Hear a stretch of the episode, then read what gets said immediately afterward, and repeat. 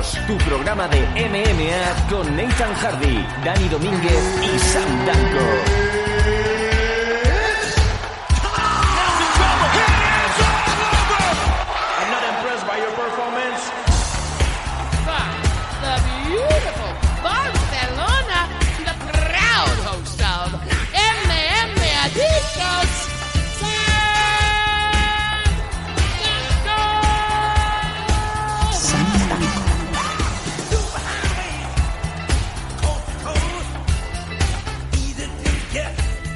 Hola, ¿qué tal? Hola, ¿qué tal, MM Adictos? Hola, un saludo a todo el mundo. Mi nombre es Sam Danko y una semana más estamos aquí con el programa que hace que te olvides de todo y disfrutes de este bello y sano deporte que son las artes marciales mixtas, las mejores noticias de fuera y por supuesto de aquí también. Y como siempre, como viene siendo habitual desde las últimas eh, siete temporadas, estamos en la octava temporada, mi partener, la voz del sur, el hombre que sabe más de MMA de Japón, el señor Nathan Hardy. ¿Qué tal? ¿Cómo estamos? Muy buenas tardes, Sam. Ahora que has dicho lo de que la persona que más sabe de MMA en Japón estaba mirando por aquí y a ver qué, qué últimas cosas había. Y como no he estado muy pendiente de las noticias de última hora, de lo que va saliendo en, a lo largo de estos últimos días en, en Japón. Sí. Así que había visto que King Reina pues, va nuevamente a pelear en Rising. Me acaba de llegar una mala noticia, que mm, había un combate de grappling entre, bueno, un combate en sí, una exhibición de grappling entre Dan Henderson y Kazushi Sakuraba. Sí. Resulta que Dan Henderson se ha lesionado del cuello y han buscado un recambio. Vaya. que creo que también está bastante bien. No es Dan Henderson, pero también es un hombre muy, muy importante en la historia de, de las MMA, tanto en Estados Unidos como en Japón. eh, el pequeño, bueno, el de Frank Shamrock. Frank Shanrock, pues oye, vaya, entra... O sea, ¿qué te diría? Sale Neymar, entra Messi, ¿no? Sí, bueno, sale Neymar.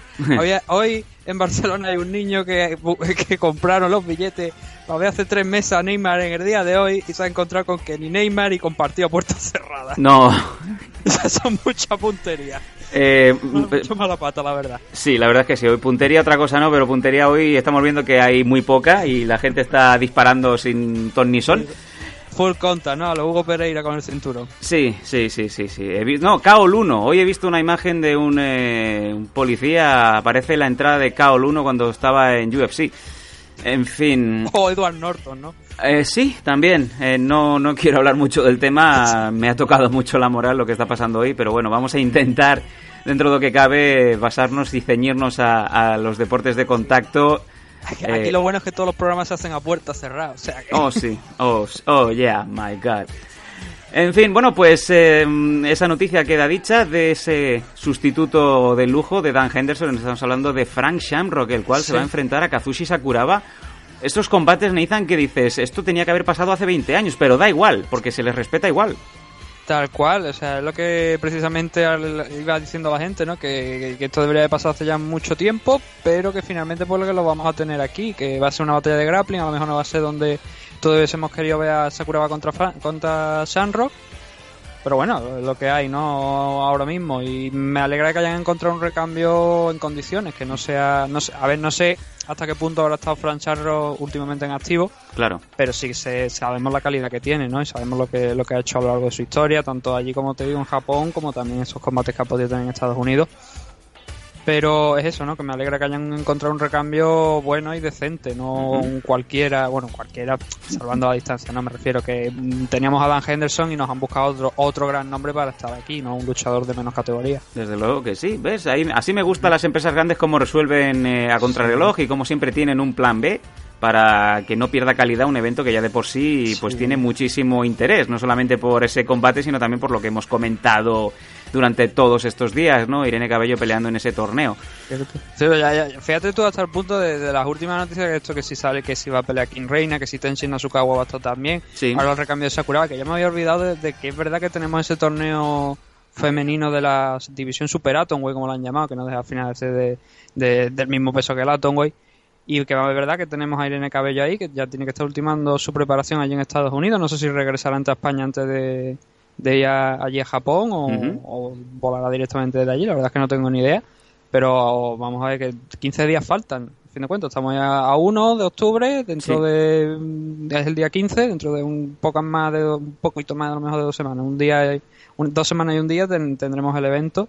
Madre Y mía. vamos a ver, no, yo creo que está bastante bien la cosa, pinta bastante bien. Al final han hecho, han ido, como te digo, introduciendo cambios de última hora, en- no en el sentido de cambiar luchadores, creo que el único que se ha caído de la cara me parece que ha sido Dan Henderson, pero han introducido nuevos combates, como te digo, pues de la gente que, de, de las principales estrellas que tienen ellos ahora mismo y, y además con 15 días de antelación prácticamente, que ha sido lo que, porque la pelea de Reina se comunicó allí mismo, creo que fue, o antes de ayer, vi que, la, que ya le habían encontrado un- una rival y que la iban a poner con apenas 15 días, después de haber estado peleando precisamente hace creo que otros 15 días o 10 días si acaso eh, en Deep, una pelea que tuvo que también la ganó, así que muy muy interesante lo que vuelve a presentar Rising nuevamente. Y dentro de dos semanas como digo pues estaremos aquí comentándolo aunque vamos a te- tendremos que ver cómo hacemos la cosa no porque creo que tú estás en comentando allí en AFL o en, en Gijón, creo que es Gijón, ¿no? Sí, es en Sí, correcto. el evento es allí. Correcto. Y la semana que viene también tendremos que ver, por supuesto, qué hacemos con el programa porque llega ese Fight Club Slam, sí. del que también precisamente estábamos hablando. Creo que no, no ha sonado todavía la sintonía de las noticias, pero también tenemos una noticia de última hora también, de, de, la- de las últimas fechas, últimos días, cuestión de días, de un cambio de rival en el main event y además un rival que yo creo que si el de antes ya era bueno, todavía mejor lo que hemos encontrado ahora, ¿no? Sí, señor, sin ninguna duda. Vamos a ver cómo solucionamos este par de semanas en donde posiblemente eh, el 75% del equipo de Meme Adictos va a estar trabajando fuera del estudio. Pero sí, sí, vamos a hablar de todo esto. Hablabas de ese reemplazo de última hora de, del señor... eh, del señor... se me ha ido ahora totalmente. Del señor Frank Shamrock. ya es lo- historia, ya no pasa nada, ya es historia. Ya es historia. El, el- el antiguo rival de Enrique Marín ya era historia, ahora tenemos a otro. Sí, bueno, vamos a hablar de ello ahora tranquilamente. En el bloque de noticias, hoy si veis que estamos un poco dispersos es porque también tenemos los ojos puestos en, en las pantallas que tenemos alrededor del estudio, las cuales pues también se van actualizando minuto a minuto. Venga, nos vamos a las noticias en MM Adictos. Noticias. Noticias. Is there something wrong with your ear?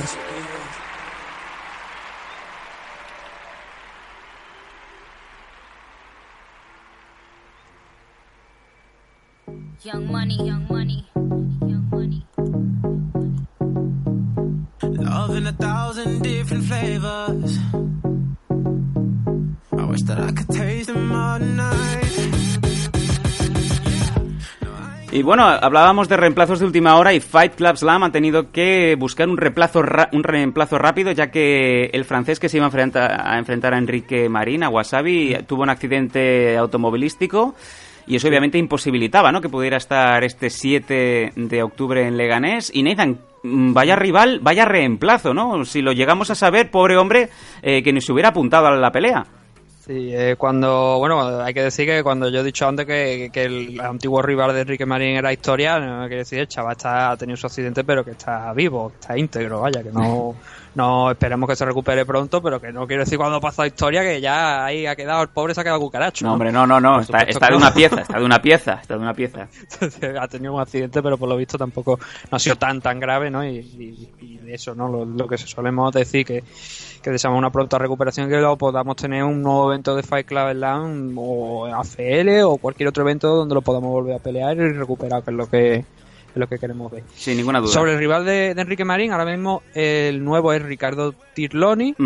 un brasileño de 34 años y que precisamente, bueno, a lo mejor el nombre quizás no le suene demasiado, no le suene demasiado a la gente, pero si empezamos a mirar algunos rivales a los que se ha enfrentado este, este, este hombre, tenemos a Will Brooks. Sí, señor. Que no Phil Brooks, que no confundir con CM Punk. Si, si no sabemos quién es Will Brooks, entonces ya podríamos decir que empezamos a tener un problema.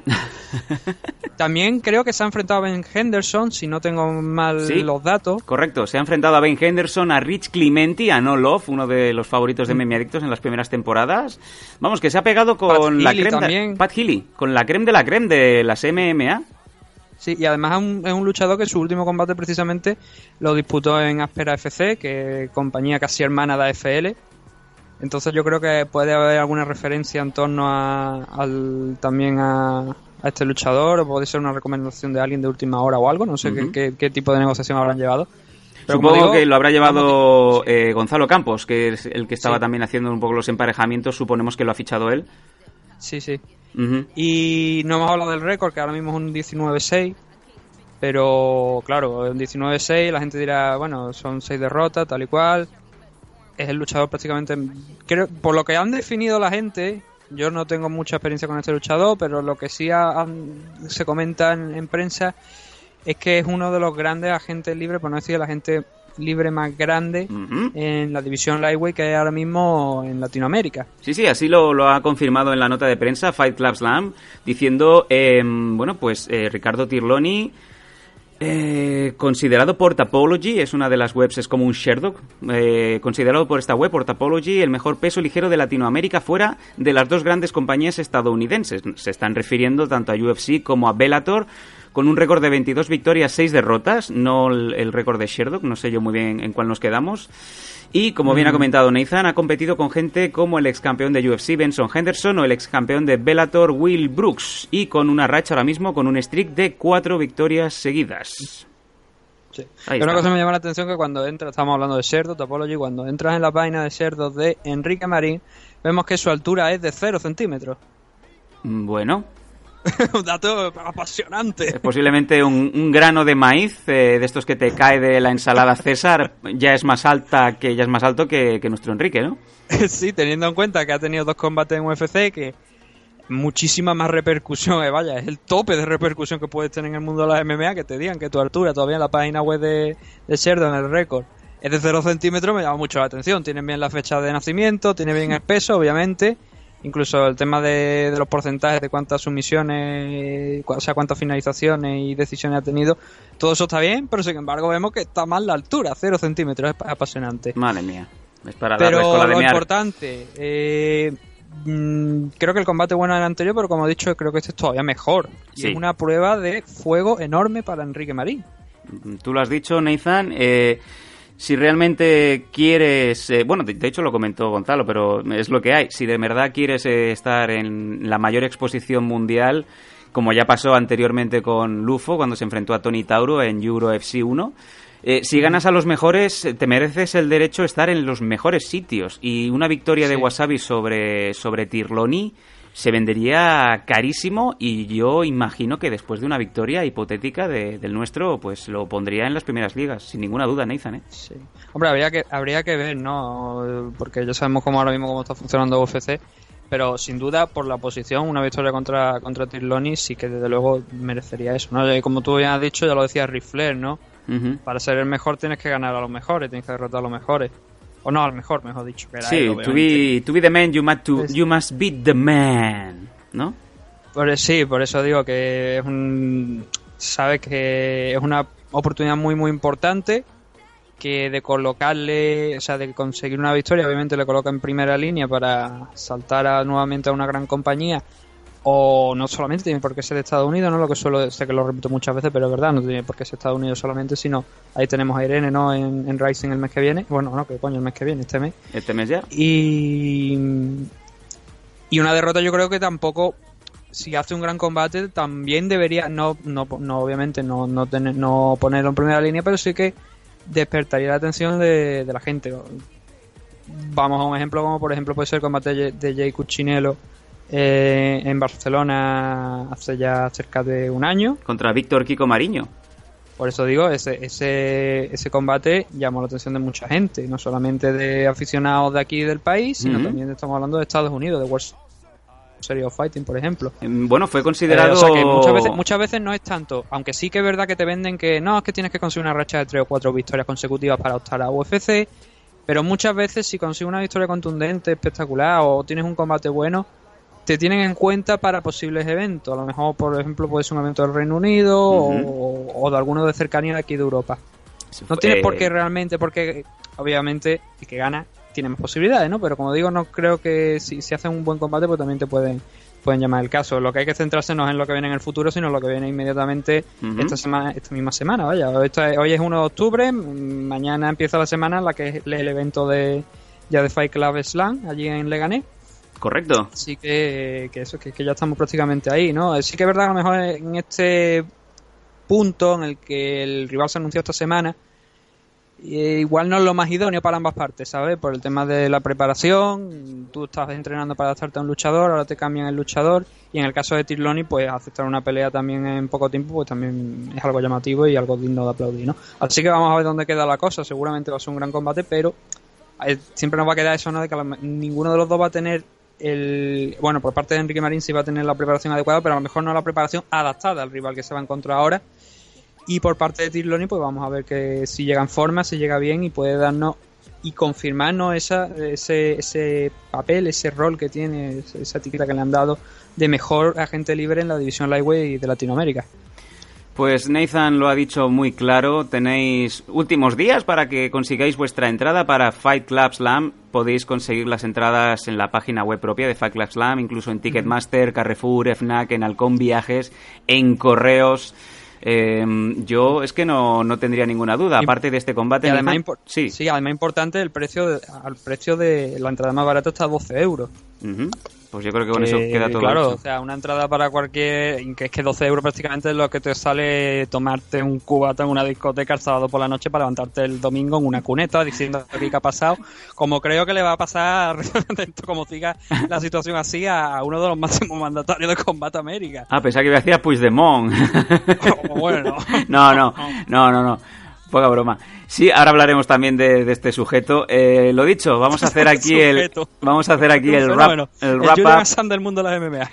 Jesús Montero, Juanma Suárez, Luis Jorge Dutra, el mencionado Enrique Marín, eh, Ricardo Tirloni, Anderson González contra Vicudo, Marcin Vandel contra Michael Lebout, aparte también de en la modalidad K1 lo mejor de lo mejor. Hemos, eh, no lo, lo mencionamos ligeramente el otro día, pero pelean Antonio Orden, Sergio Cabezas, Eddie Ruiz, que son de los mejorcitos que tenemos en España, contra atención también está por ahí Jamie William, que es un crack, Jaco Nicola, Pech Tanon, Nayanesh, Yusef Sarsi, Sami, que soy yo, y Alan Nuarte.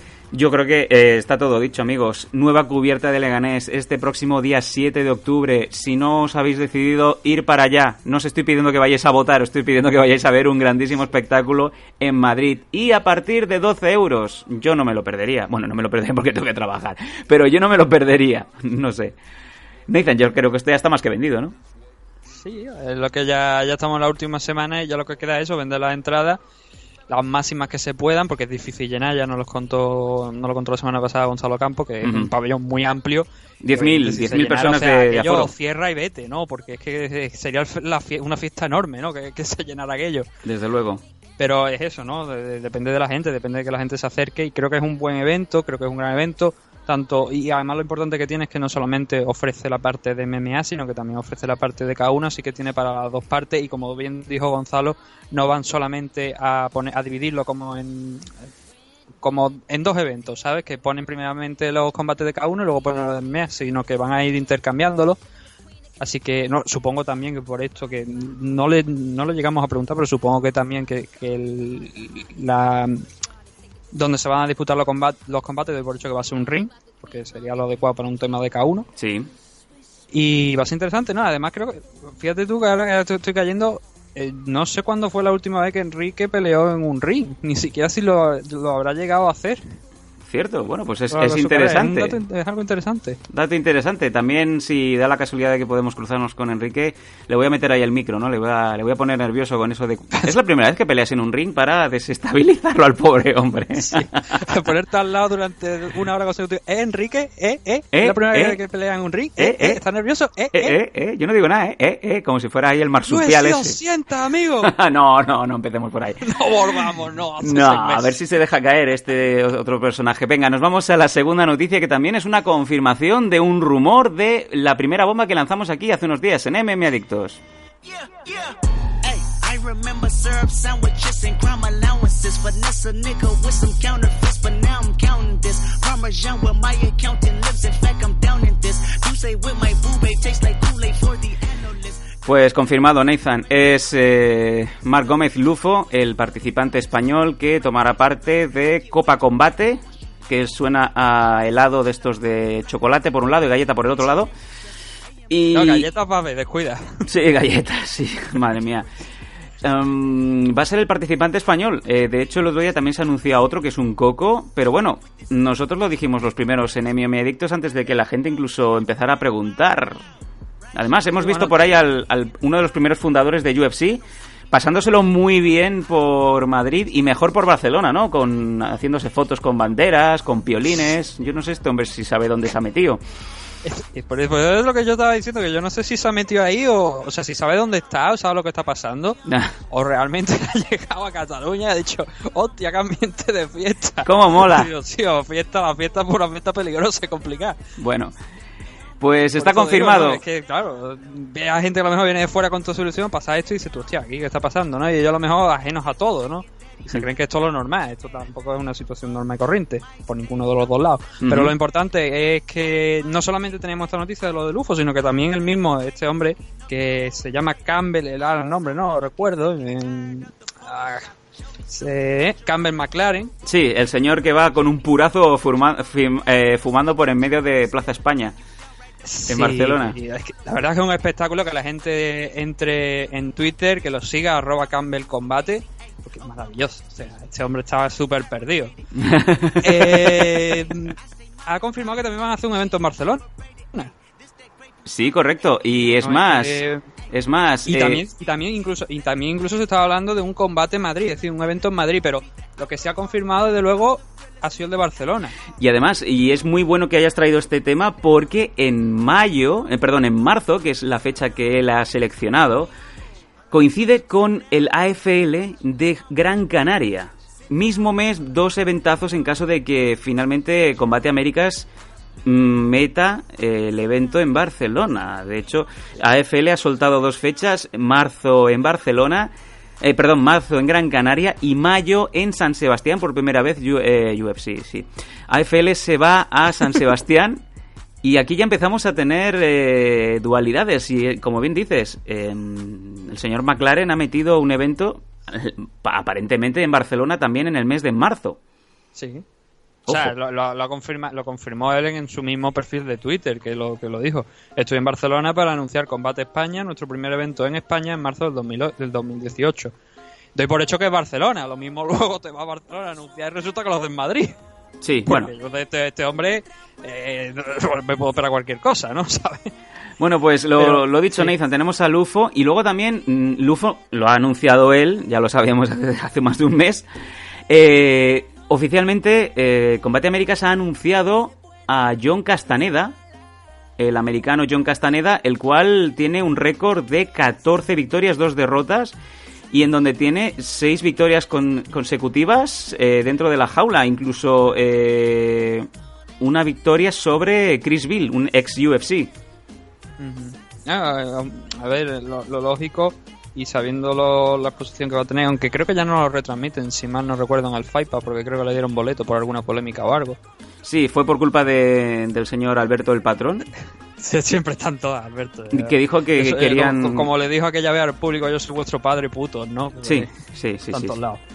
El cual dijo Eh, que quería ser más grande que UFC en, en México. Obviamente, si te están emitiendo en Fight Pass, pues ten un poquito más de profesionalidad y no te metas ahí, porque obviamente van a haber eh, acciones, ¿no? Detrás.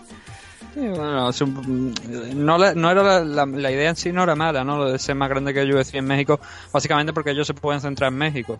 La UFC pues quizás es un poco más complicado y podría haber sido un buen un buen tándem, ¿no? Haberse aprovechado el uno del otro y haber montado grandes cosas, pero es lo que pasa, ¿no? Sabemos que Alberto del Río suele ser problemático en algunas declaraciones y en algunas acciones y esta vez pues bueno, no fue no fue menos. Pero la idea es esa que sea un buen evento, o sea, un, no, un- me refiero a un buen sí, porque además es un torneo de, de la misma noche, ¿no? Si mal no Cierto. recuerdo. Es un torneo en donde la primera ronda y la segunda son tres rounds de tres minutos para acelerar. Y la última Sí. ronda son eh, tres rounds de cinco. Sí, por, por eso te bueno, la, la última ronda interpreto que es la final, ¿no? Directamente. claro. Eh, pero es eso, ¿no? Que es un torneo de una noche y está bastante bien. Está. mm, Creo que todavía falta, me parece, por conocerse participantes. No lo sé. No sí, tengo- sí, no solamente tengo- Lufo por un lado y Castaneda por, por el lado americano. Faltará el resto, Entonces- obviamente. Claro, entonces tenemos que, que esperar de momento y ya iremos anunciando a ver qué es lo que va, lo que va saliendo. Pero como te digo, la idea yo creo que es bastante buena, ¿no? Un torneo, una noche, no se suelen dar últimamente ya demasiado.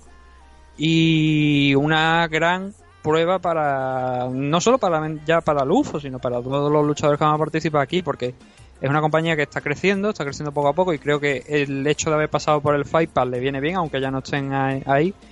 Y además hemos tenido a Vanessa Rico, ¿no? Eh, también peleando en Combate América, así que vamos a ver si, ahora que la primera fue Vanessa, el siguiente es Lufo, vamos a ver si siguen llegando. Y cuando tengamos ese evento en marzo del año que viene, si no, si todo sigue como tiene que seguir, no se cancela nada, pues que tengamos no solamente a los luchadores de aquí, porque supongo que tirarán del de, de la gente de aquí, sino que también tengamos algún luchador internacional y, y que podamos ver a Alberto del Río, ¿no? También aquí nuevamente soltando tortas, ¿no? Con Sí, la mano abierta. sí, en- cuando vino al Palau San Jordi con la camiseta del Real Madrid, ¿no? Eso, Ah, eso lo hacen todos lados. También te lo digo porque yo lo he visto aquí en, en Málaga y fue con la camiseta del Madrid y se la típica promo, ¿no? De aparece con su camiseta, luego se quita. Dice que, que supongo que en Barcelona diría que él, tenía sangre eh, de Bar- eh, bueno, catalana no, de, de Barcelona. Sí, de Ripoll. Lo, lo dijo, ¿no? También, porque fue lo que dijo aquí. "Eh, tengo sangre, no sé si fue sangre española o algo, y se quitó la camiseta. Dijo, sangre madridista. De hecho, te creo que el vídeo lo, lo grabé y me parece que está subido en YouTube. Y se me escucha diciendo una cosa que la verdad, bueno. No, no, Porque no, no sería di- nada dice- bueno. Dice, dice, y que no se me vaya a enfadar a nadie, ¿no? Dice, pues yo tengo sangre española. Y digo, sí, la de Hernán Cortés, cojones. Oh. O sea, ¿qué, qué, qué clase de se va a decir tú que tú eres más mexicano que, que todas las cosas juntas? Madre mía, en fin. Sí, Eh, no, bueno, no, fue, fue un error, ¿no? para, para resumir, combate Córtalo, voy a corta esto, voy a borrar el vídeo ahora mismo de YouTube. Bueno, mientras Nathan empieza a recibir eh, pintadas Hate con una diana en la puerta de su casa y hate mail, yo acabo de confirmar lo del tema. Combate América es el próximo 11 de noviembre, que es sábado en Cancún. El ganador de este torneo se va a llevar 100.000 dólares. De hecho, me han llegado de la fuente fiable que me dijo lo de Lufo, lo cual me lo creo aún más, que de hecho Lufo ha firmado por 5 combates. No solamente para un torneo. Lo que esperemos es que no sea los cinco combates no incluyan primera ronda, segunda ronda, final. Esto sumen ya tres, ¿no? Y luego dos más. Claro, Pero esto también incluye que- con- con- contando también con la participación del torneo como una. Y recordemos entonces que entonces aquí hay un, hay un pequeño problema, ya que Lufo no va a tener tiempo de defender ese cinturón Bantamweight de AFL. Claro, o vamos a empezar aquí a montar como hace UFC con Conor McGregor, que los cinturones no se defienden. ¿Qué pasa? Claro, habrá que ver, ¿no? Eh, Supongo que tendrá que, si la, a ver, sabemos cómo son los contratos en el mundo de las MMA, ¿no? Peleas dos veces, a lo mejor pierdes dos y te echan a la calle. Esperemos que no sea el caso de Lufo, ¿no? Que, que, que pierda estos dos primeros enfrentamientos, sino que gane por lo menos uno de ellos y continúe, Claro. eh, tenga la, la fortuna de continuar con Combate América. Pero en ese caso, lo, que, lo que quería decir es eso, ¿no? Que muchas veces tienes cinco peleas, a lo mejor por lo que sea pierdes dos y ya automáticamente la empresa te corta. Entonces, en ese caso, pues eh, sería más, tendría más sentido. Eso, eso hay que preguntárselo ahora mismo. No es una pregunta ni que ni tú ni yo tengamos respuesta, que la tiene Fran Montiel, Sí. que es el promotor de AFL y él sabrá qué es lo que, qué es lo que se haría con los cinturones en este momento.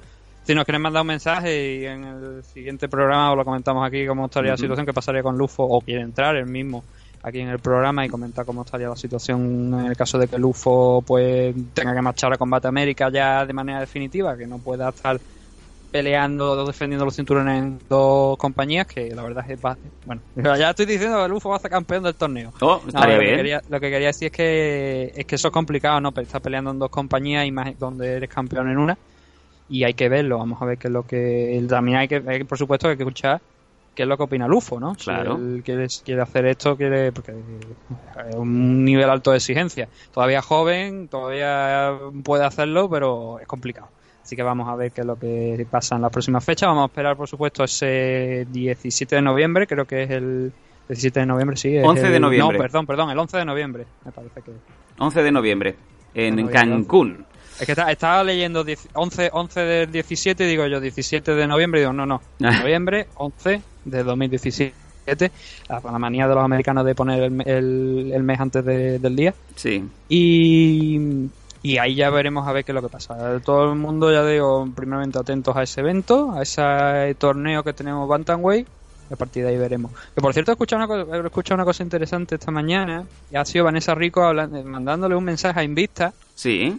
para ver si hay algún combate por ahí. Sería muy interesante también tenerla ahí. Yo creo que, eh, bueno, ahora mismo Invista es la primera primera empresa femenina del mundo en el tema de las MMA. ¿Cierto? Y sería un salto todavía mayor, ¿no? De tener a Vanessa peleando en Invicta después de estar aquí en, en Combate América. Desde luego, deseamos lo mejor para Vanessa y Vanessa necesita competición y competir acorde al nivel en el que está, que está en un nivel top y realmente, eh, lamentablemente en España no hay no hay competencia, por lo menos competencia amplia, y entonces, claro, Vanessa necesita pues continuar su carrera en- allá donde le ofrezcan, ¿no? Y ahora mismo, pues Combate Américas, como bien ha comentado Nathan, invicta, ¿no? Puede ser otra otra puerta muy interesante.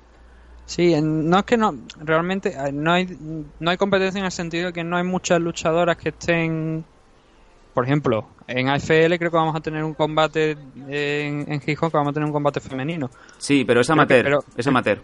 Es amateur, pero lo que te quiero decir que nada más que es un combate.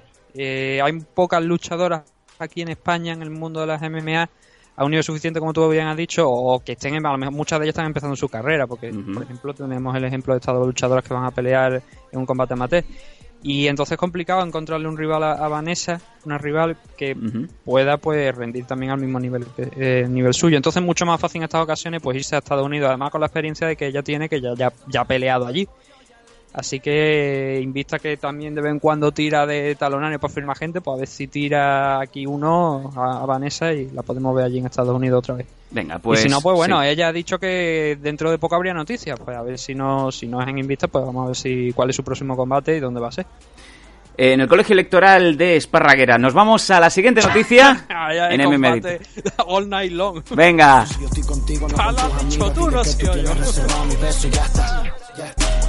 Aunque me tiren yo no les escucho. Quieren ser tú pero les queda mucho.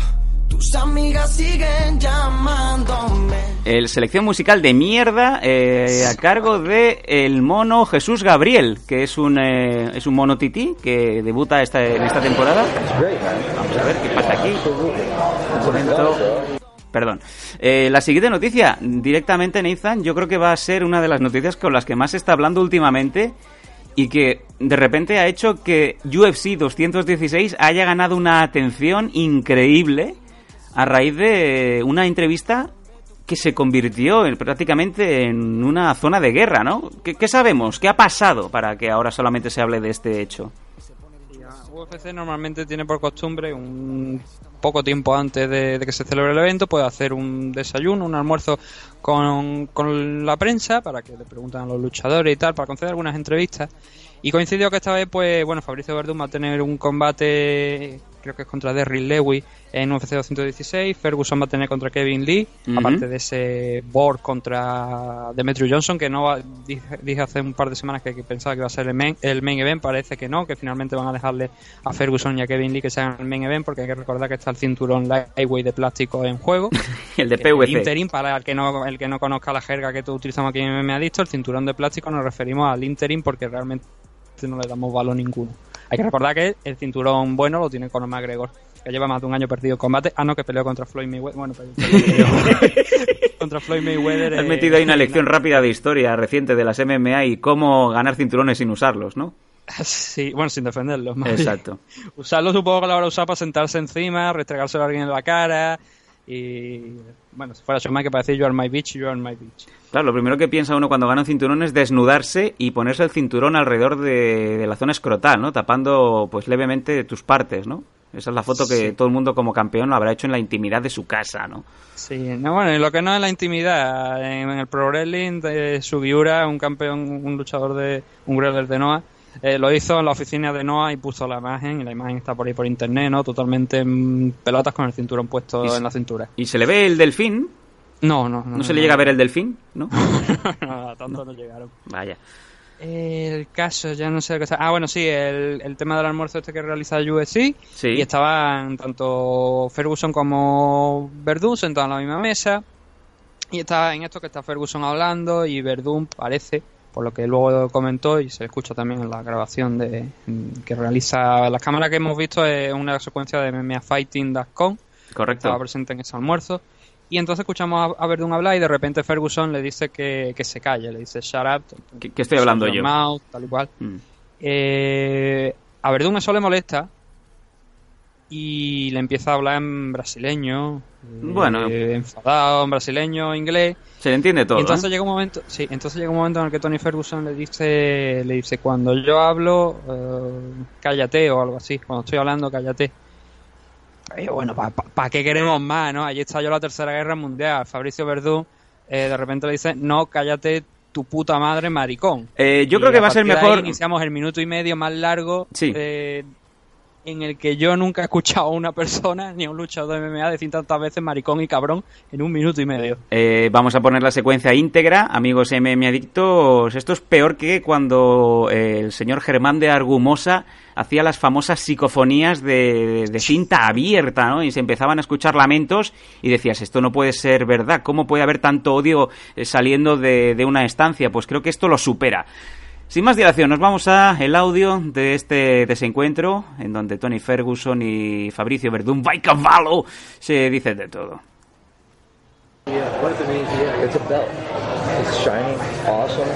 It's cool. It's a piece It's good. of hardware that I can give to my baby boy. Porque eu não comi nada antes. You know, não comi nada, eu vim treinar. Hold on, I'm treinar. talking, brother. Então, vai te fuder, vai tomar no teu cu, meu. What I'm trying to say O is, problema é teu, se tu falar, fala com o cara aí, vai tomar no teu what cu, I'd meu. like to say, Tá muito cheio da onda o cu do cachorro, vai tomar no teu cu, cuando yo meu. estoy hablando, Não, necesito é, cállate. esse é tu problema, cállate tu, tu, tu puta madre, maricón. Cállate No, tu no, a puta mí no madre, me digas maricón, así, lo cabrón, dice no Verdún. Me vengas a hablar así, que não é This assim is que what I funciona, wanted é? to say. É, Tu vas hablar assim com tu divisão comigo, não vais hablar assim, maricón. É? What I wanted to say is fake. Não, vai te fuder, vai tomar no teu cu, vai te fuder. Não, É isso aí, vai te fuder, não, comigo tu não vai falar assim, ô seu merda. I don't understand what he's Não, não entende guys mais tomar teu cu, é isso aí, ô palhaço. Tu é um palhaço, rapaz, tu é um cu de cachorro, rapaz. Vai, vai, ca- cállate, cállate um caralho, vai tomar teu cu, palhaço. É, isso aí é o cu de cachorro, não tem esse negócio aí comigo. Comigo vai, vai falar com a tua divisão assim, ô palhação. What the fuck you want, Isso bro? não vai falar. Ahora vemos cómo se levantan los dos. Quem que é o pau no cu? You and your punk ass Não, teu cu, pau no cu, vai te fuder comigo, não vai falar assim, ô palhaço. Tiene que ponerse É, un, guy, é, é un chaval en medio para separar. Um Later, Un señor que se parece al, al calvo de Bet365 de los anuncios. Comigo não vai hablar assim, maricón. É isso aí, vai te fuder. I don't understand you. What the fuck are you talking about? Shut up before I ankle pick you. Vai te fuder o pau no cu. Anyways. Assim, palhaço. Anyways. Palhaço, caralho. Anyways. Caralho. Carallo, se empieza a reír Tony Ferguson del carallo. No sabe qué está diciendo. Obviously, I'm getting to some people, so which is good. I told y'all, you're not gonna like me when I get to the spot. And I said it. Este maricón. Al final tanto lo dice el otro maricón que se le queda Bye, Felicia. a Ferguson. He's managed by Aaliyah Belazouz. So I don't know. Maybe uh, maybe they're playing grab ass and buy Eh, bueno, Nathan, ya hemos parado, quedaban 15 segundos, pero creo que ya estaba todo dicho, ¿no? Mm. Sí, bueno, es lo que, lo que hemos comentado antes, ¿no? Eh, a Verdún se le calienta la boca y también es verdad que Ferguson, eh, si habéis escuchado el audio, habéis escuchado las palabras de Sam narrando un poco lo que eh, había en el vídeo, pero sí que es verdad que Ferguson solamente se levanta a, a- a echarle cojones a, a Verdún cuando, se, cuando ve que ese hombre se ha puesto en medio, que era el responsable de, de prensa de UFC para ese, para ese momento, para ese evento. Y solamente eso, eso, se levanta no solamente cuando ve a ese hombre delante. Cierto. sabiendo que no va a pasar nada pero Ah, el viejo truco de ahora hacen que me sí, separan. aguantadme aguantadme no que, que le pego. El caso es que Verdún como como te digo le- no solamente le dice lo que hemos dicho no lo de cállate tú cállate tu puta madre maricón cabrón maricón otra vez más maricón Tremendo. cosas así Sí, sí, muy, muy, muy Sí. barrio bajero, sin, sin tener, no sé, no sé. Sí, una de las cosas que le dice, dice, si quiere, si quiere le puede hablar a los de tu división así, pero a mí no me hablas así, ¿no? Claro. Luego hay, luego hay más que no está en ese vídeo que, que, que- del que hemos puesto el audio aquí, donde Verdún da una explicación a todo el tema. Que dice que no le, o sea, que no es que, que no le, no le cae bien porque dice que se lo encuentra afuera, dice que le da la mano, pero que cuando le da la mano el Ferguson se la, da- se la devuelve, ¿no? Le extiende la mano también como un poco como forzado, que en palabras de Verdún que transmite negatividad, que no, ¿sabes? Que él simplemente estaba allí ejerciendo su trabajo, un periodista le había preguntado, él estaba respondiendo y de hecho vio que estaba Ferguson hablando y dice que bajó la voz un poco para que no le molestara y entonces fue cuando ya eh, Ferguson pues le, le- le dijo esto, no lo de cállate, que estoy hablando, no sé qué. Sí. Y claro, entiendo en parte la- el- las palabras de Verdún y el enfado de Verdún, porque es verdad, no le tiene que mandar a que se calle. Pero- bien, toda la reta ahí, la que suelta detrás cuando le... O sea, es que es como pasar de, de- lo de Baicaballo, Sí. o sea, totalmente justificado, pasa de 0 a 100 en medio segundo. Va a caballo En el- En el desbocado. momento en el que le hablan español, dice tú, ¿para qué quieres más? Ya dice Verdún, no, cállate tu puta madre maricón. Y dice tú, hostia, la, la virgen, ¿qué coño pasaba Sí, ahí, pero no? claro, no sabemos si realmente hace falta llegar a estos extremos, que ya te digo yo que no están justificados. Y más una persona como Verdún, que tiene más tablas que los demás eh, en lo del saber estar, en estar delante de un micrófono y saber la imagen que tienes que desprender. Ah, Verdún es, eh, sí, es, es luchador, pero también es parte del broadcaster, ¿no? O sea, es parte de, de las personas No, que están no. en mesa. Ya no. O sea, que si no le han levantado la, la sanción, eh, ya no. Ya eh, teóricamente USC, y no sé si fue a raíz de lo de. Creo, no sé si fue a raíz de aquella patada en Mortalvedia. Sí. Eh, no voy a justificar la agresión, pero yo creo que, bueno, con lo que le dijo también puedo llegar a entenderlo, ¿no? Pero eh, mucho le, le- le- nos gustaría darle una patada en la boca también a este hombre. Madre mía. Pero mm, no sé si fue a raíz de eso fue otro, otro, otra situación, pero creo que lo retiraron de, de la parte de comentaristas de UFC Latinoamérica, del canal de UFC que transmite eso en, en Sudamérica Sí. y también en México.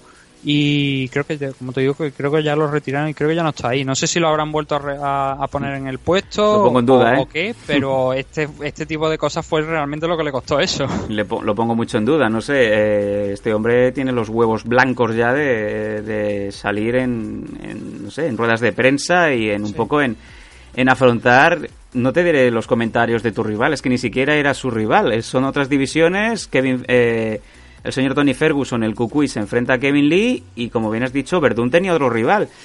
No sé yo a, a razón de qué, si es que tenía un mal café esa mañana o, o no sé, o se le, se le fastidió el voto electrónico, no sé, no sé, Nathan. El problema, a ver, con Ver- Verdún, y esto es que nadie lo vaya a interpretar mal, pero Verdún es brasileño, ¿vale? Los brasileños sabemos cómo son. Y sabemos Bueno, que- espérate, oye, oye. Hostia puta. ¿Pero joder, qué? es ¿Intensito? verdad, lo hemos visto con, con otros muchos luchadores, no Me está- solamente una cosa de Verdún. Los brasileños son de sangre caliente y a las más mínimas que le dicen se vienen arriba Ya. y se pasan a lo mejor a veces un poco de las rayas. Bueno, no sé, pero En el caso de, de Verdún, yo creo que es lo que pasó, ¿no? Que luego mm, ha- ha- puso algún. Porque, claro, cuando repites tantas veces maricón, sí, sí, pues hay gente que se puede ofender, obviamente. normal. Y, y- y puso un, un tuit en su. en- obviamente, si digo que puso un tuit, lo puso en su perfil de Twitter, no va a ser en Facebook. donde dijo que maricón era una palabra común en la cultura española. Perdón. Hasta ese punto. Hombre, depende de qué cultura española estemos hablando, ¿no? Sí, sí. Y que no quería ofender a nadie en la comunidad pues de gay, lesbiana y LBG, me, me falta me sobra una letra. Vamos, que no, que no va a dar el pregón del año que viene en Chueca, ¿no? No, y que dijo que sí, que si la gente se había ofendido pues que, pedía disculpas por ello. Sí que es verdad, a ver, es como lo de en Sudamérica hay una cosa, por ejemplo, en, en Uruguay, porque me viene a caso el caso aunque no no no no, no me creí la justificación de Luis Suárez, futbolista ahora mismo del Barcelona, en aquel momento que le dijo a, a Ebra, que es una, eh, un jugador francés de color negro, pues le dijo varias veces negro, negro. Sí que es verdad que en Uruguay o en, en algunos países de Latinoamérica decirle negro a alguien no es no es desde el punto de vista ofensivo, ¿sabes? No se lo dices como tú puto negro de mierda, ven aquí. Nathan, ¿Sabes? ya, pero esto, a ver, esto es muy, No, esto ya, es muy ya, relativo, esto eso- es... por eso- a ver, no, lo que, te- lo, que, lo que quiero decir, no estoy justificando a Verdún, lo que quiero decir que la, la explicación de Verdún a lo mejor va por ahí, pero que Ya. es una palabra que obviamente joder. Hombre, ya, es como si, no. si Y un... además repetirlo durante tantas veces. si un negro le dice negro a otro negro, pues obviamente ahí entre ellos, entre pillos anda juego, pero claro, siempre ha estado muy mal visto que una persona de otro color pues eh, diga esa palabra a una persona afroamericana, por decirlo así, en plan fino, porque siempre está el, el tema que ya nos tiene, vamos, a todos más que doblados, ¿no? Por ejemplo, recientemente a un, un youtuber muy importante, creo que de hecho es el primero del mundo, se le ocurrió decir en uno de sus streams fucking nigger, ¿no? Madre mía. Y ya, ¿para qué queremos más? Porque además es que eso no... Luego él pidió disculpas y dice, a ver, aquí podemos hacer chistes con, con lo de la canción del niga, niga, niga, niga y John John y tal y cual, con sus errores de droga y tal y cual. pero no voy, no me vaya a ver nunca decir puto negro de mierda, ni, ni puto negrata, ni cosas así, obviamente eso no. Ya. Eso, está- eso, eso- o sea, el que dice fucking nigger en un puto string, a mí, para mí eso sí es un comentario racista de cojones. Ya, ya, ya, no, desde es luego. una No nos vamos. esa delgada esa delgada línea que hay de mi humor es tan negro que, que, que pa- que pasa hambre, esa, esa línea que hay ahí es pasarla muchísimo más.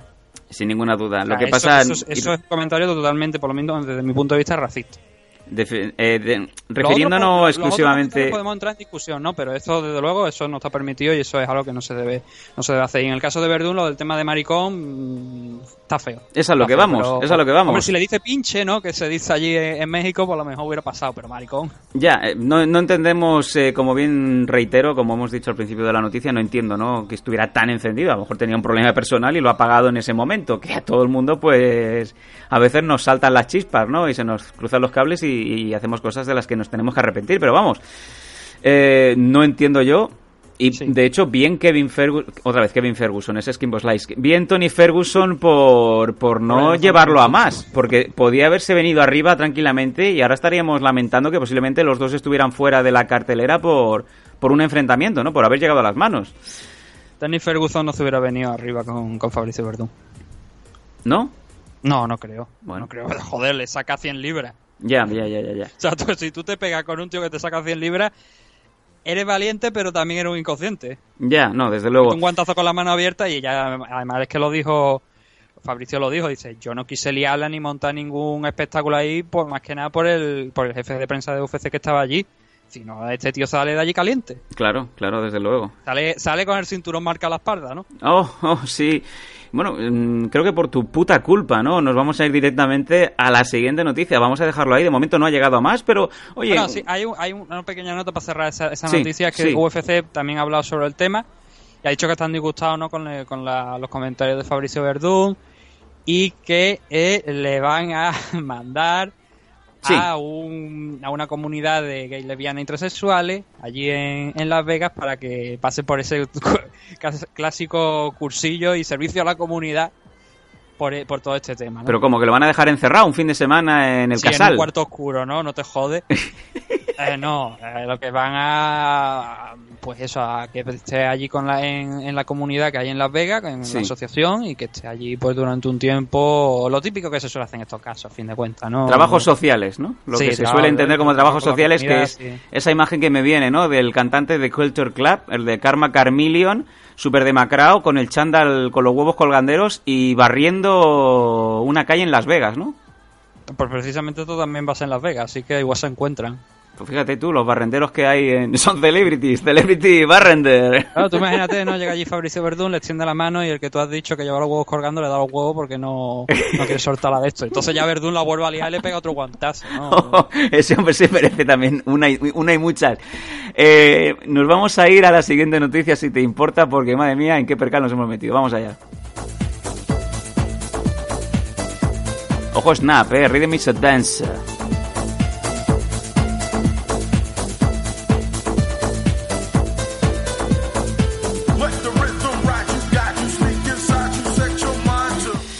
Eh, hablabas de Correa, gol de Correa en el Atlético de Madrid. Por lo visto, Fran Muñoz, eh, el eh, luchador que iba a participar en War of Titans contra Hugo Pereira, eh, esta semana ha abierto la boca y ha comentado de mutuo propio lo que ocurrió, ¿no? Yo eh, directa- directamente diría eh, un poco el resumen de la noticia. Agredieron Sí. a mi padre y a mi novia el día antes del combate, tal cual, ¡pum!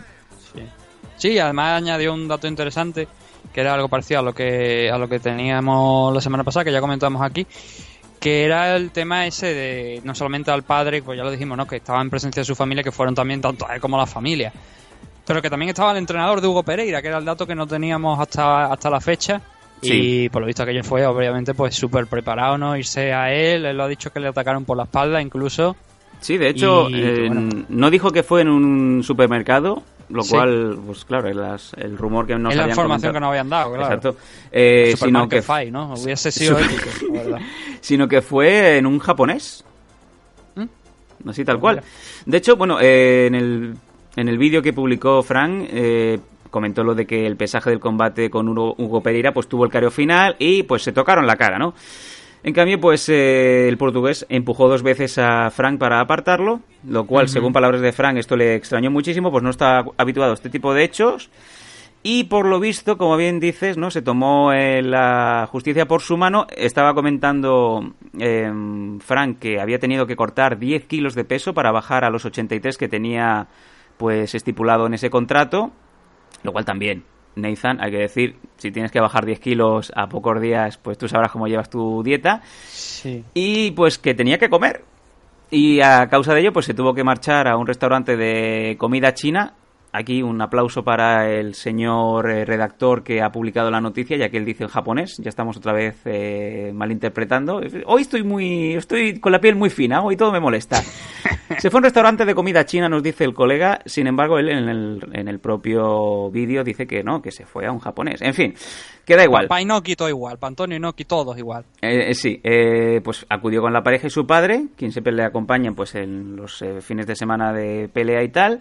Y fue entonces cuando entró este señor, Hugo Pereira, con su entrenador, se sacó la correa y entre el forcejeo, pues incluso llegó a pillar cacho la propia novia de Frank, así como su padre.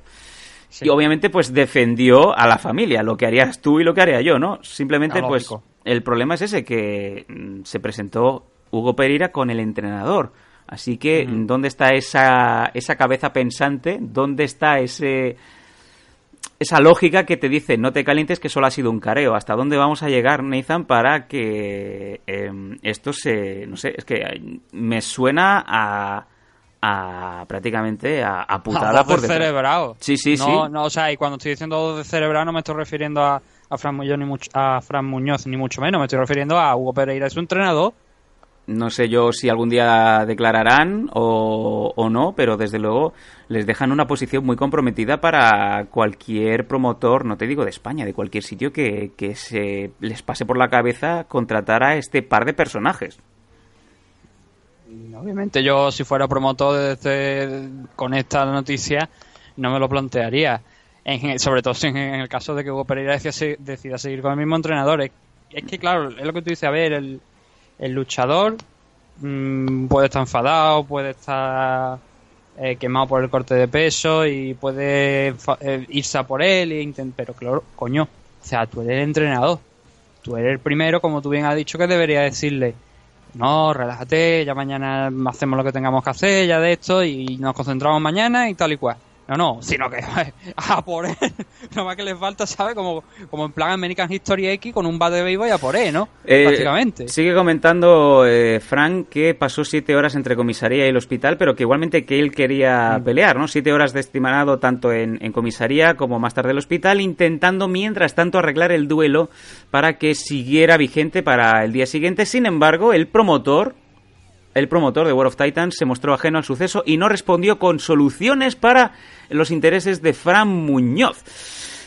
Lo cual, pues, eh, según comenta esta, esta nota de prensa, desembocó en un claro enfado por parte de la familia del propio peleador que dio pie a que no se presentaran en el recinto eh, con todas las de la ley.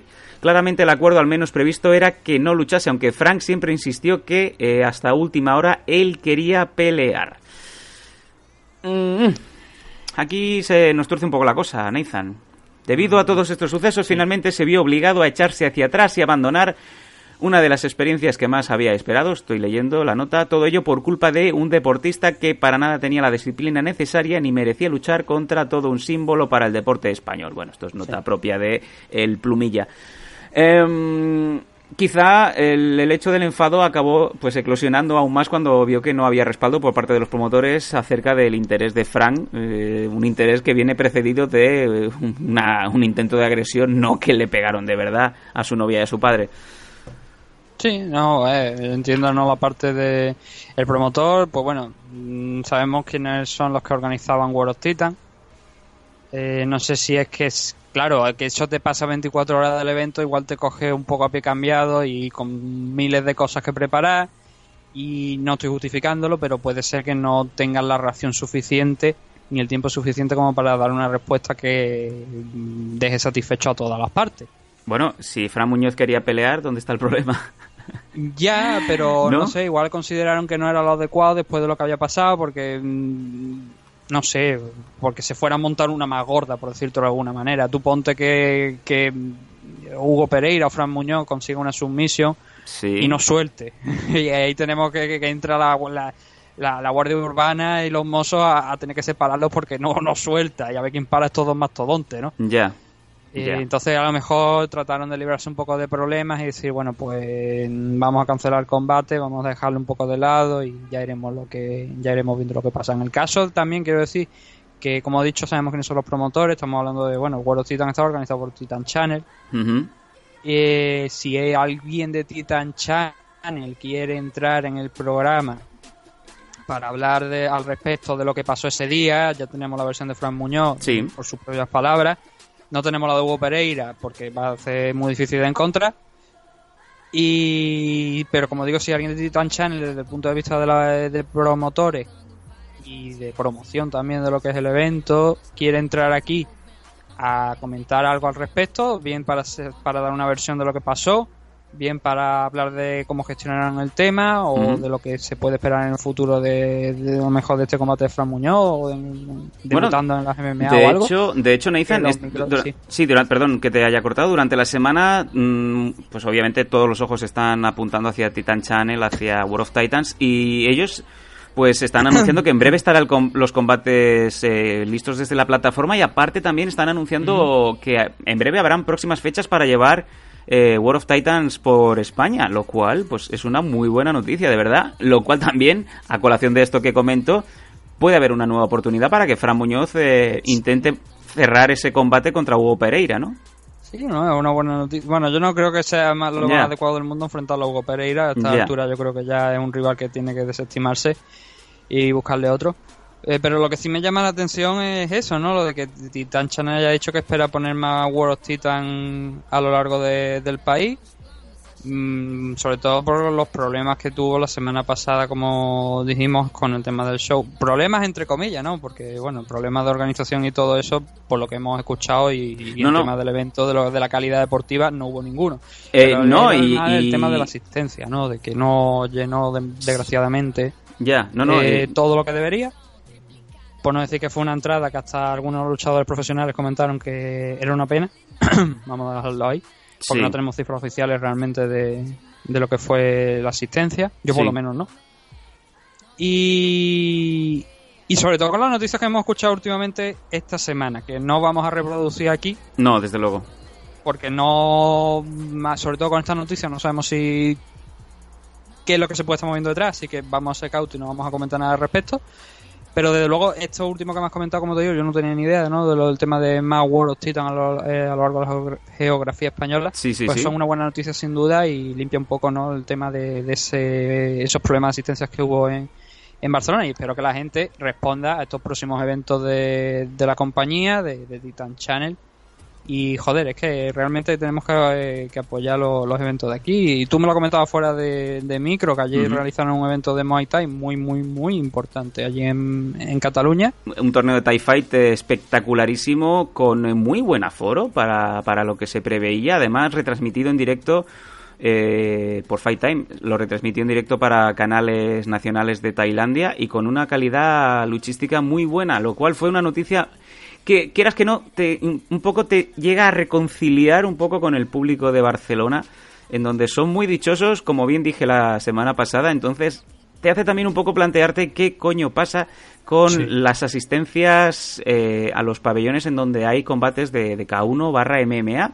¿Qué está pasando? ¿Por qué no responde el público barcelonés a la llamada de las MMA? Y sin embargo, pues un evento como de este de Thai Boxing, pues cumplió con creces el tema de aforo y de la calidad luchística. ¿Qué está pasando? Sí, por- no sé, me por, lo que no- por lo que nos han dicho, estaríamos hablando de 1.400 personas aproximadamente Sí. en el evento de, de Muay Thai. Y joder, 1.400 personas es muy buena asistencia para un evento de, de- de deporte de combate. No tiene por qué ser solamente MMA, puede ser como estamos hablando ahora Muay Thai, K1 o boxeo. Ujú. Y como te digo, es una asistencia muy muy importante. Creo que el último evento que se celebró, aparte de World of Titan, importante allí en, en Cataluña, fue el de AFL 12, creo que, si mal no recuerdo. El que tenía Tony Sorando, ¿no? En el main event. Sí, contra Ramison Formiga. Sí, que Y- ¿dónde, está, ¿dónde está Formiga? Formiga, ¿dónde está? ¿No? En Barcelona, eh, digo, en Rusia tirando el bucal. Oh, sí, cierto. Que anda, que vaya. vaya... Eh, en fin. por eso digo que eh, en aquel evento creo que fueron estuvieron también por encima de las mil personas, si mal no recuerdo. Estaban Así en que esa es una buena cifra. Lo que nos lleva, como tú bien has dicho, a esa cuestión de por qué, no por qué la gente no respondió con el evento de, de World of Titan. Cierto. Eh, re- cuando, claro, te ves que a la semana después te van 1400 personas ahí y dices, aquí hay algo que ha fallado. O bien hay, como hemos escuchado algunos promotores, una saturación excesiva de eventos ya en Barcelona. Y claro, obviamente tú no puedes ir a todo muchas veces. Tienes que elegir o voy a esto o voy a ir más allá. Y por lo que sea, hay gente que ha elegido y preferido ir a este evento de Muay Thai en lugar de World of Titan. O no, lo entiendo directamente. No sé. Yo te digo, un Eso evento. tendríamos, tendríamos que ir cogiéndonos, no, realmente a quien tendríamos que, que es lo que solemos decir muchas veces, ir cogiéndonos a los aficionados y preguntándole a alguien que haya ido a World of Titan, ¿tú por qué has venido a World of Titan? Sí. O sea, preguntarle por eso y preguntarle si va a ir al de Muay Thai. Si te dice que no, porque solamente ha elegido de World of Titan, pues bueno. Y sacando, por, de alguna, en resumen, razones de por qué esto se está dando, porque no es normal. Que, y yo me alegro de que en el evento de Muay Thai haya habido 1.400 personas, pero obviamente no me alegro de que en el evento de, de MMA haya 300 o 400 o las pocas que, que hubiese. Entonces, eso, ¿no? Yo me pregunto qué, qué está pasando y creo que son los aficionados realmente los que, y la gente de la zona los que tienen que, que hablar sobre el tema. Yo desde Málaga no puedo hablar sobre la situación de Barcelona ahora mismo. No, ni tú no ni nadie. Yo, yo estoy allí, yo no sé, yo no sé, yo no sé lo que quiere la gente allí ni lo que busca en un evento, con lo cual no puedo hablar, pero sí puedo tener esa sensación, ¿no? De que hay algo que está fallando y que hay que averiguar y atajar cuál es el problema de manera que se meta el público, o por lo menos eso, que andemos por encima de las mil personas, que creo que es una buena cifra. Estaremos atentos y, bueno, cualquier sondeo que se quiera realizar, cualquier grupo, cualquier sentada entre promotores sería muy positiva para ver dónde está el problema y cómo trabajarlo para que esto no vuelva a suceder. Que público que les gustan los deportes de contacto hay, y históricamente en España han habido siempre muchísimos, y no sabemos realmente por qué en unos sitios va gente y por qué en los otros no. Veremos la siguiente prueba de fuego en Leganés, en este Fight Club Slam, la cual pues es un pabellón de 10.000 asientos a llenar. También Es una magna operación ¿eh? y vamos a ver qué va a pasar en Madrid porque... eh, de- yo creo que, desde la opinión personal, yo creo que es demasiado un pabellón de 10.000 personas. Ya, bueno, eh, Muchísimo, En muchísimo, Canarias puedes, puedes ir al Palma Arena y lo llenas, ¿vale? Pero es, es otra sí, historia. pero claro, el Palma Arena me parece que son 5.000. Y el Canaria, el. Canaria Arena, perdona, no el Palma Arena. El Palma Arena Claro, es es de, que es de hay que Mallorca. eh, está sonando el teléfono de la redacción. Eh, que, joder. Dile a- eh, dile a Jeffrey, Un, a hay Jeffrey un tema que claro, también a, a la hora de alquilar un pabellón, esto es dinero, ¿sabes? Si tú vas a alquilar Mm. más de lo que vas a meter, estás cometiendo un error. Ya, bueno. y estás mm, gastando un dinero que podía gastar a lo mejor en promoción y llenar más seguro una, una un, un recinto más pequeño. No lo sé, igual luego llega el evento de Leganés y se llenan los 10.000, lo veo complicado como te digo, y pero oye, ¿por qué no? no Vamos a esperar la semana que viene a ver cuánto se vende, cuántas entradas se han vendido, y además lo vamos a hacer de primera mano porque tanto tú como Dani, que no está aquí otra vez por razones de internet, que la gente no se piensa que lo hemos encerrado en un zulo a los seis Norca y hemos tirado la llave, internet, y no, no- por lo cual no puede entrar. Con dos terabytes Y, de porno. Como digo, vaya a estar los dos y quién mejor que vosotros los dos para decir realmente lo que ha habido allí. Y por eso es lo que digo, ¿no? Que vas a- la semana que viene lo vamos a ver, de- lo vamos a oír de primera mano, ver qué es lo que ha pasado en, en ese Fight Club Land, no solo sobre el ring, sino también en, en el entorno y el tema también de, de producción, que yo creo que a veces la gente simplemente ve el evento tal y cual, pero producción, eventos complicados Desde luego que sí. es su trabajo y eso también hay veces que habría que, que sentar aquí a un promotor, a un comentarista o algo, a que lo, a que comentara lo que los gastos que conlleva también, no solamente es de, de luchador, sino también de, como digo, de la producción. Lo dejaremos ahí para la semana siguiente, para la semana que viene. Vamos a ver si hay suerte y el público de, Leganés, el pueblo, el pueblo cercano a Madrid, pues eh, responde, que es lo que esperamos desde MM Adictos. Venga, que nos vamos a ir a hacer el último recordatorio y luego la despedida aquí en MM Adictos.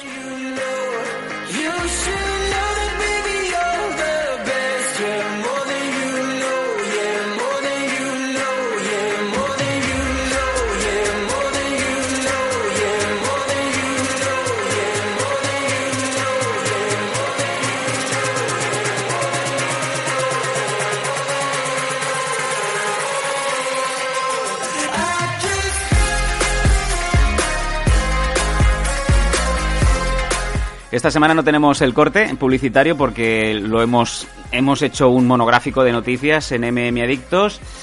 Os recordamos, como siempre, como viene siendo habitual cada semana, que en vuestro kiosco más cercano tenéis la Dragons Magazine con las últimas noticias, con las mejores entrevistas, no solamente de MMA, de cualquier ámbito, de cualquier especialidad y arte marcial, deportes de contacto, conducido por el boss, por Nacho Serapio, el cual también tiene un podcast de carácter diario. Cada día, si os vais a iVoox o, en la o en la propia comunidad Dragons, pues podéis escuchar las últimas noticias y entrevistas de Nacho Serapio a gente del sector.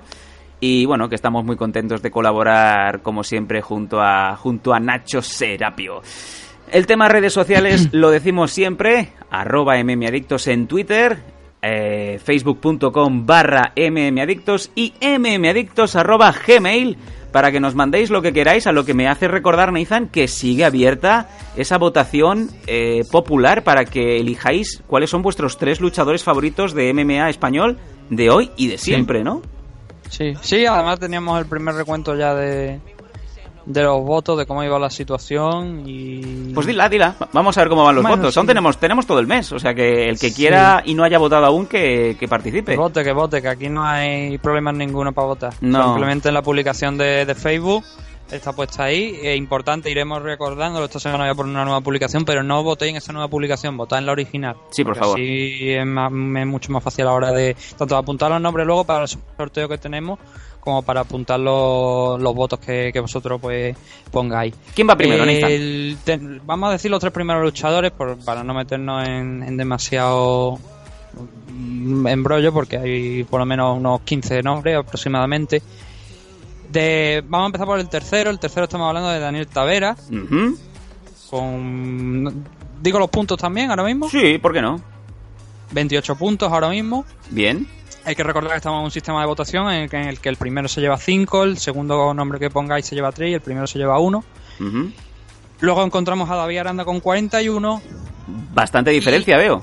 Sí, la verdad es que sí. El- hay mucha gente, porque claro, con, con ese tema de 5 al primero y 3 al segundo, el- ahí puede hacerse mucha diferencia entre algunos y otros. Hay mucha gente que se acuerda de Daniel Tavera, incluso hemos visto una persona que dijo que a Daniel Tavera no lo contaba porque estaba retirado. Muy bien, Error, amigo. eh, eh, grave error porque precisamente no es que queramos luchadores retirados, pero sí que era- queremos que juzguéis la carrera de los luchadores.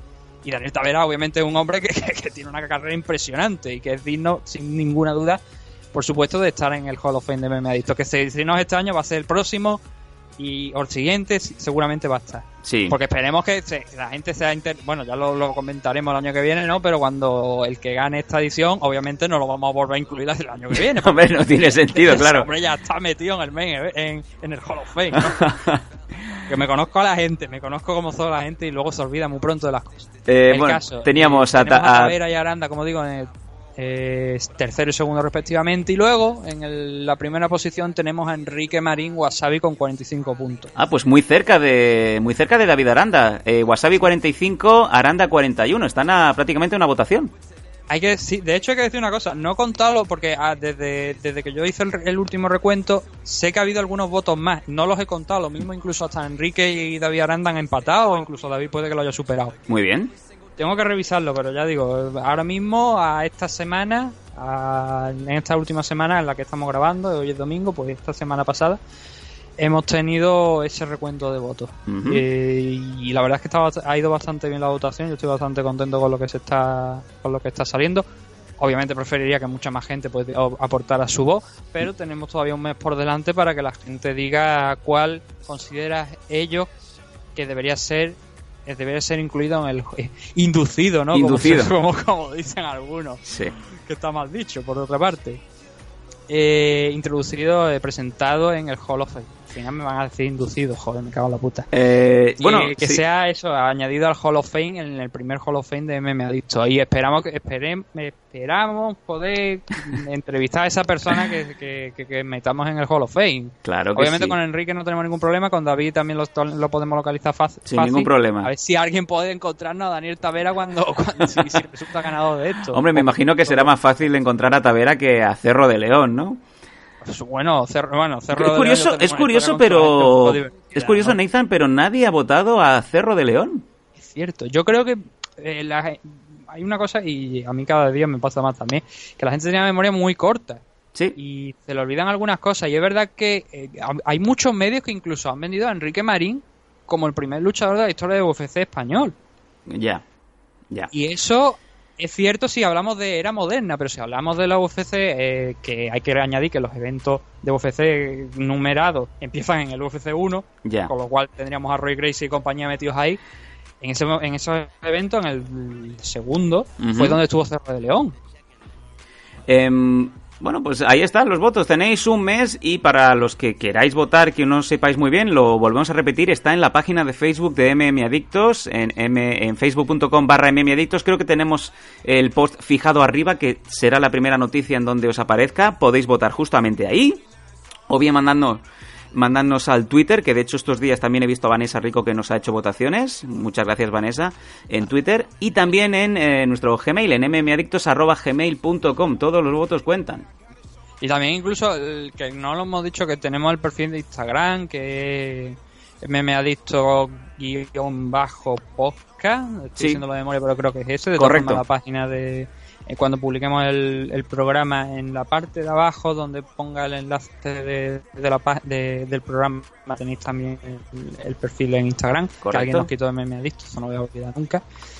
Eh, pues eso, ahí ten- tenéis también, podéis votar también a través de ahí. Es más cómodo, de verdad que es más cómodo que votéis a través de Facebook porque estará todo organizado o incluso a través del correo electrónico porque lo tengo yo mucho más visible a la hora de, de comentar porque la cuenta de Twitter pues hay veces que si hay gente que lo tiene como protegido pues no puedo verlo, no puedo Ujú.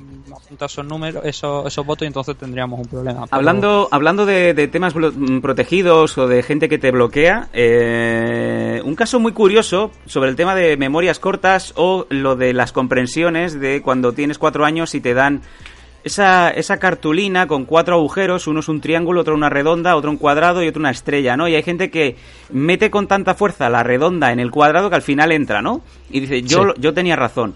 Pues he visto esta semana que con eh, este sainete que montamos cada mes eh, de los rankings de libra por libra del MMA español, eh, Manu García está el, el veinteavo. ¿Vale? Hasta aquí todo correcto. Eh, pero, sin embargo, he visto esta mañana un comentario muy agrio de un, eh, me imagino que de un seguidor o de un eh, alumno del señor Manu García diciendo que qué poca vergüenza que tenéis eh, que Manu García esté el 20 eh, de este mes, libra por libra, habiendo sido el primero, el pionero. Eh, ese comentario, eh, por lo que a mí me ha llegado también, ahora que lo dices tú, creo que es verídico, que esto ocurrió así. Eh, pase lo que pase, realmente cuando haces un ranking, siempre va a haber alguien que te va a decir que no tiene ni puta idea. Pero estamos hablando del ranking de agosto a septiembre, Nathan. Claro, que no ha peleado Manu García. Manu García, si no me falla la memoria, lleva sin pelear desde Bellator, creo que fue. ¿Que ganó? a pelear este evento, este, este próximo FL, pero ya hablamos de los problemas que hubo y finalmente se retiró. Igual ha peleado entre medio, pero mm, si, si ha peleado entre medio no me ha llegado la información y tampoco la he encontrado porque sabemos cómo a veces funciona el mundo español de las MMA. No, y lo que, si, y, y que si estás bloqueado no te puedes consultar, no puedes preguntarle, ¿no? Ta- También, también, obviamente, ¿no? En y fin. entonces eso, pero sí que es verdad que, hombre, ahora hacer un ranking, como digo, va a haber gente que te- siempre te va a decir que no tiene ni puta idea, que no está de acuerdo con tu con lo que tú has votado, que Sí. hay que decir que no es una persona sola la que vota, son varias, Sí. Pero hay que valorar también esas cosas, que no se trata de... tú has podido ser pionero del mundo de las MMA y desde aquí el mayor de los aplausos, el mayor de los reconocimientos para Manu García, que, pu- al que tuvimos hace un año aquí después de su pelea en Bellator y con el que aprendimos mucho y disfrutamos mucho. Una de las entrevistas más, más divertidas y que mejor me lo pasé, te lo digo realmente, en No, estos no, eh, ocho años de programa. ¿eh? acuerdo. Esa, yo, yo aprendí, yo aprendí bastante tanto en esa como con la que tuvimos con, con Chinto Mordillo, con el maestro. Sí.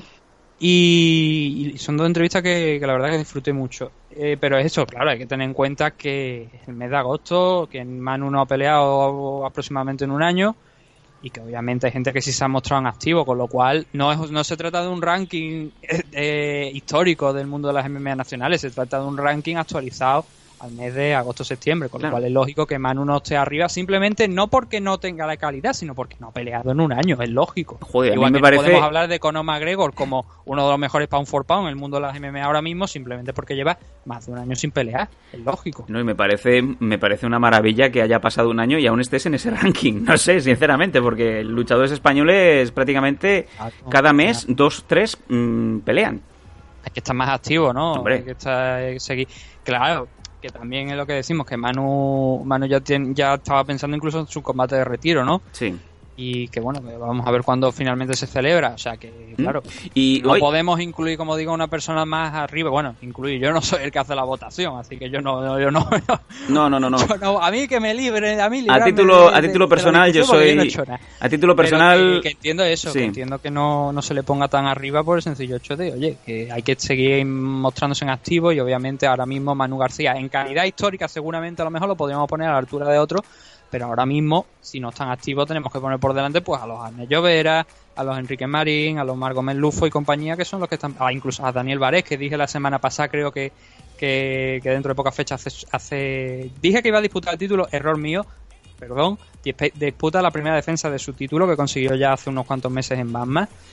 Y por eso digo ¿no? que también pongamos a Daniel Varés arriba porque lo está haciendo muy bien. Es lógico que pongamos los nombres que están destacando ahora mismo y que están en activo. Sí, sí, sin duda. Y estabas hablando de retiros y de activos y tal. Hay una noticia, buena noticia, hay un comentario, un comentario en Facebook, creo recordar, que me ha hecho, me ha hecho ilusión, sinceramente, te digo la verdad. Sabemos cómo, cómo acabó el combate de, Ramón Bouchardé contra Armenio Neto. Fue declarado un combate nulo. Y obviamente, pues eh, Ray no quiere acabar así su carrera. Ha abierto la posibilidad de volver a pelear una vez más y acabar mm, un poquito mejor.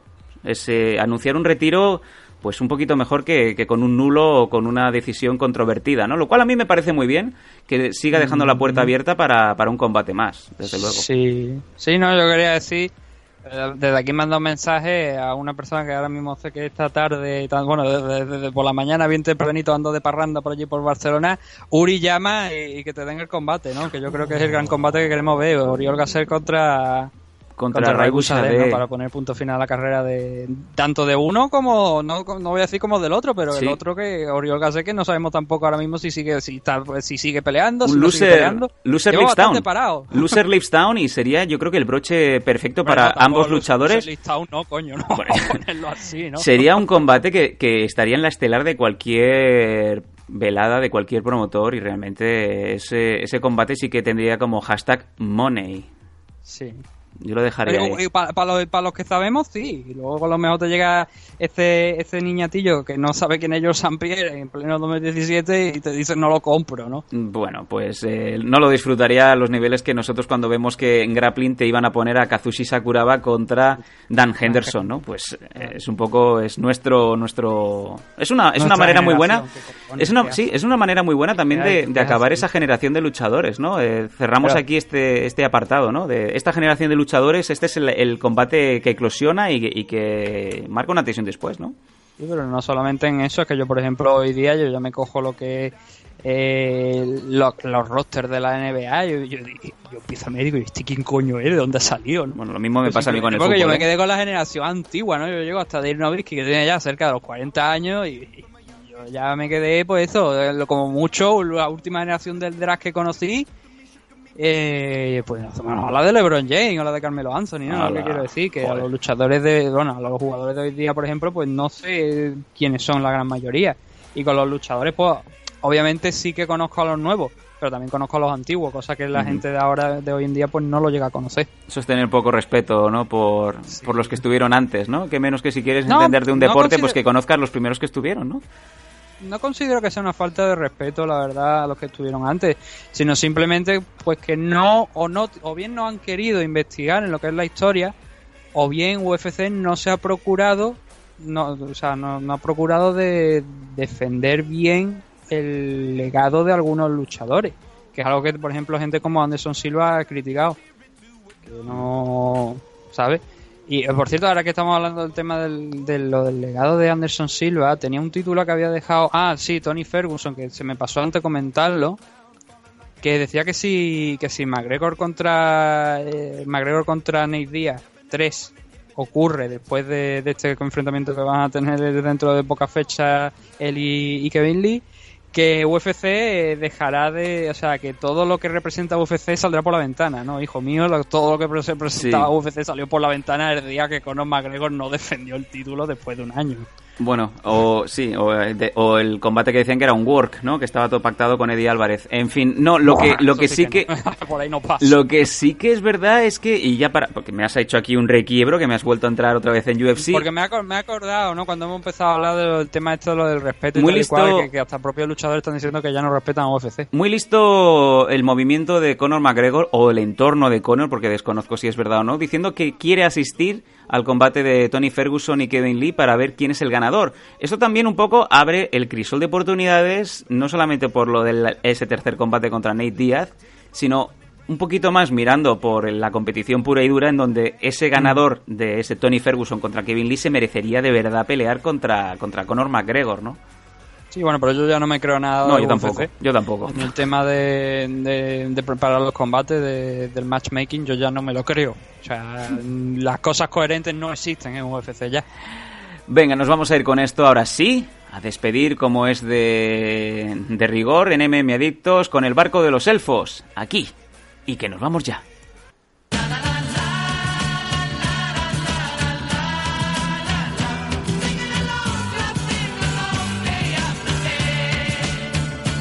Let's go back, back, back to when they used to shape shift and shift right back before people. Hora de despedirnos en MM Adictos. Mira, fíjate, antes de empezar este programa hablábamos con, hablaba con Nathan fuera de micro y hablábamos de... mm, vamos a ver cómo alargamos el programa. Nos ha salido un programa bastante majo, de, con la duración habitual, una hora y cuarto, hora y veinte, como es lo, lo que suele durar el programa. Y bien, bien hablado, con noticias de todo y un poco como siempre, ¿no? Dando la cara sobre, sobre las cosas, hablando propiamente, ¿no? De lo que pasa en España con el tema MMA, que en otro programa no sé si lo escucharéis. Aquí sí, aquí no hay filtros, amigos. Sí, no, bueno, lo- es lo que hay, ¿no? Nosotros tenemos nuestra idea, nosotros aquí, como solemos decir, podemos hablar de más un poco más de lo que queramos, en- siempre desde respeto, nos llegan las noticias, las comentamos como son. Sí. Y cuando van bien las cosas, pues lo decimos, y cuando van mal, pues también tenemos la obligación de decirlo para que la gente lo conozca y se puedan corregir esas pequeñas cosas. Y no vamos a esconder la información de nadie ni vamos a decir nada. O sea, simplemente pues, lo que nos dicen lo vamos comentando, lo vamos, siempre con el permiso, por supuesto, de la fuente. Y lo vamos comentando, ¿no? Y es lo que hay. Por cierto, un luchador gana con un Boston Crab Oh. en un combate de MMA. Creo que la noticia ya se ha hecho prácticamente viral. Boston Crab es, eh, bueno, pues tienes al rival boca abajo eh, en el suelo, coges las piernas, tú te sientas prácticamente eh, culo con culo, te sientas y, y, bueno, pues arqueas las piernas hacia ti. Lo que se conoce en el mundo de la lucha libre profesional como un Walls of Jericho, ¿no? O sea, le aplica un finisher para acabar en modo pressing catch con un luchador en MMA. Y no, no solamente eso, sino que se rinde el luchador. Me parece maravilloso. efectivo, ¿no? Maravilloso. El mundo es Muchas maravilloso. Te, pregun- te preguntan por las efectividades. Claro, la gente dice, ah, el pro wrestling es mentira. Pues toma, aquí se volvió realidad para un luchador, no un pobre luchador americano, creo que me parece que, que era. Eh, bueno, eh, esa noticia que le hemos pillado con pinzas al final. mm, metería mucha gente esta semana en el barco de los elfos. Obviamente, como, como nacido en Barcelona, estoy muy enfadado con, con todo lo que está pasando. No quiero hablar del tema, pero sí que eh, hace plantear muchas cosas acerca de cómo se extralimitan los demás y cómo lo paga el que menos culpa tiene, ¿no? Que es el, el Mm. público de a pie, es, la- es el ciudadano de a pie, que es el que al fin y al cabo siempre acaba pagando los platos rotos. Em, es una semana muy dura y seguiremos, obviamente, nuestro trabajo, seguiremos haciendo memeditos, pero es complicado, a veces es complicado. La semana que viene, desde Madrid, estaré yo con Dani Domínguez cubriendo y locutando en inglés en tiempo real para, para fuera de España este evento tan importante. No sé si dará tiempo de podernos sentar con Nathan. Si no da la casualidad, pues intentaremos que por lo menos, como siempre, Nathan esté al cargo de la nave de las hostias. Y los mandos son tuyos, Nathan. No sé cómo irá la semana, cómo irán los acontecimientos, pero intentaremos eso, ¿no? Dar la dosis semanal de memeditos a los oyentes. Sí, no, lo, mismo la semana que viene estamos hablando directamente de programa a nivel internacional, pero de verdad, ¿no? no, no, no de España, sino internacional. Bueno, ya veremos Ah, cómo, ya veremos. cómo queda la cosa, pero... Nos querremos sí. igual, nos querremos igual. Sí, al final nos quedamos igual, porque da igual con divisiones o sin divisiones, al final me Adictos son uno desde Barcelona, Sí. y que el nombre no va a cambiar, pase lo que pase. Sí. Uno desde Málaga y el otro desde Canarias. Las cosas van a seguir estando exactamente igual. Que no se preocupen los oyentes que aquí vamos a estar los tres. Bueno, Dani cuando buenamente pueda. Cuando acabe ya de, de Esto terminarse ya esa chica.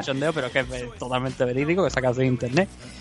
Y ahí estaremos, bueno, los MMA Adictos trayendo lo que, lo que vayamos viendo, lo que vayamos pudiendo sacar adelante. Y, bueno, recordad eso, ¿no? Que la semana que viene Fight Club Slam en Leganés, la semana posterior AFL 13 en Gijón. Y esta misma semana tenéis tanto Rising como creo que UFC me parece que también se celebra el mismo fin de semana. La verdad es que, como ya te digo, ya lo comenté la última fecha, yo UFC lo sigo muy poquito. No, precisamente UFC esta misma semana, sí señor, UFC 216 es el 7 de octubre. Así que va, podéis empalmar, ¿no? Lo que es viviendo el, el evento de Fight Club Land y conforme salgáis de allí tenéis incluso hasta unos minutos para emborracharos, ¿no? Sí. No, no emborrachéis mucho porque acabáis en una cuneta, ¿no? Como digo, como, o por lo mismo os encontráis con, el, con, el- con Campbell McLaren, ¿no? No, te iba a decir, rompemos, rompemos el minibar, la habitación y le echamos la culpa a Gonzalo Campos.